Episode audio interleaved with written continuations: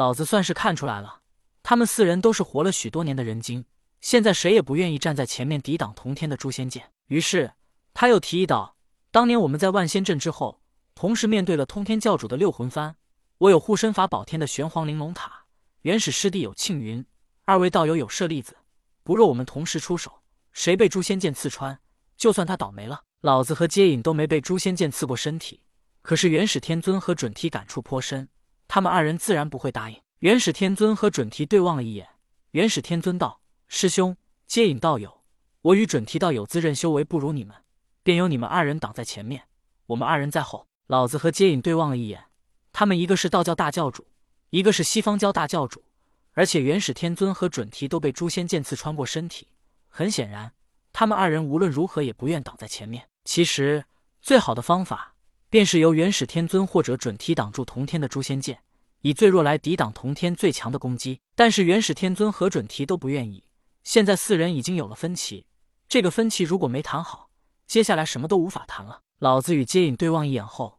老子道：“好，那么便由我和接引道友挡在前面。”接引点点头道：“既然此事已经谈妥，那么我们便谈谈接下来的事情。”老子故作疑惑道：“道友还有什么事吗？”接引道：“道兄，我们西方教帮了你们这么大的忙，你们就没什么表示吗？”元始天尊也十分疑惑的道：“接引道友，这怎么说是帮了我们的忙呢？西方教内都是截教弟子，灵宝天尊不除，恐怕二位也是如坐针毡吧？怎能说是你们帮了我们呢？退一步来说。”也是我们互相帮忙吧。接引和准提相视一笑，接着准提道：“二位道友，人道教几乎就要覆灭，阐教一个个弟子纷纷背叛。据我推算，这跟灵宝天尊都有很大的关系。再者，那些天庭封神的截教弟子，只要灵宝天尊想要，他们的气运也会被掠夺。恐怕只要灵宝天尊提出，这些弟子还会自愿送出气运。这些封神的截教弟子，他们帮助人间百姓，获得百姓们的感激。”这人间气运香火只有这么多，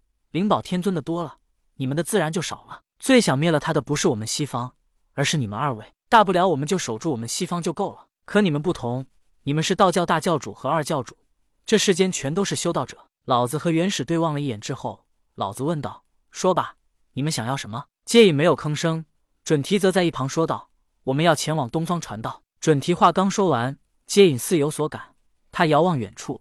而在他遥远的目光之下，正是燃灯道人的身影。接引急忙道：“我们要前往东方传教。传道与传教虽然只是一字之差，可传道传的依然是道，宣扬的依然是道教。如果定下了传道的约定，那么将来就必须传道。可如果是传教，则不同，什么教派皆可传往东方。所以，当接引心有感应之后，急忙在老子和元始没答应之前，急忙阻拦准提更改了一字。当接引说要传教之后。老子似乎也心有所感，他同样遥望远方，而在他深邃的目光之下，则是多宝道人的身影。老子毫不迟疑道：“可以，我答应了。”元始天尊发现老子和接引各自望了望远方，他也望向了远处，北海有蚩尤和真武。元始天尊心中暗思：我本来便为道教三清之一，灵宝天尊没了，我便能分到道教一半气运，加上我儿，到时能成为三界真武大帝，拥有天庭权势，又何必在意教派势力呢？于是。元始天尊也说道：“好，我也答应了。”准提看到他们三人皆望了望远方，知道他们内心肯定在盘算利害关系。他心中暗思：孔宣为孔雀，乃我坐骑，只要雷震子不出，他便是飞禽一族之主，而他更是名义上多宝道人之母，而多宝道人更是截教大师兄。西方教弟子前往东方传教，传的不就是我的教吗？哈哈哈！四大圣人各怀心思，西方传教之事便如此在他们话语之间定了下来。而且有了传教的约定，西方教内部矛盾也能转变为外部之事，西方教内也稳定了下来。接下来，四人又开始商议道：“灵宝天尊如今待在花果山不出，如何才能以正义之名对他出手？”元始天尊道：“逼出灵宝天尊的事，便由我来做。我想他一定会出手的。”其余三人并未询问元始天尊如何逼出同天，他们相信元始天尊既然如此说，那么便是一定有把握。之后。四圣便一同驾云前往天庭求见玉帝。